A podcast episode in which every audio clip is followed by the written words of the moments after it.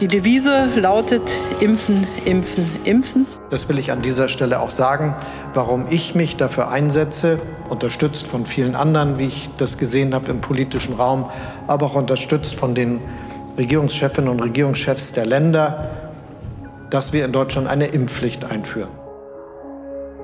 Letztlich ist es eine Gentherapie, aber es ist in dem Sinne eben ein Eingriff in äh, unser genetisches Material und das ist äh, in höchstem Maße äh, bedenklich.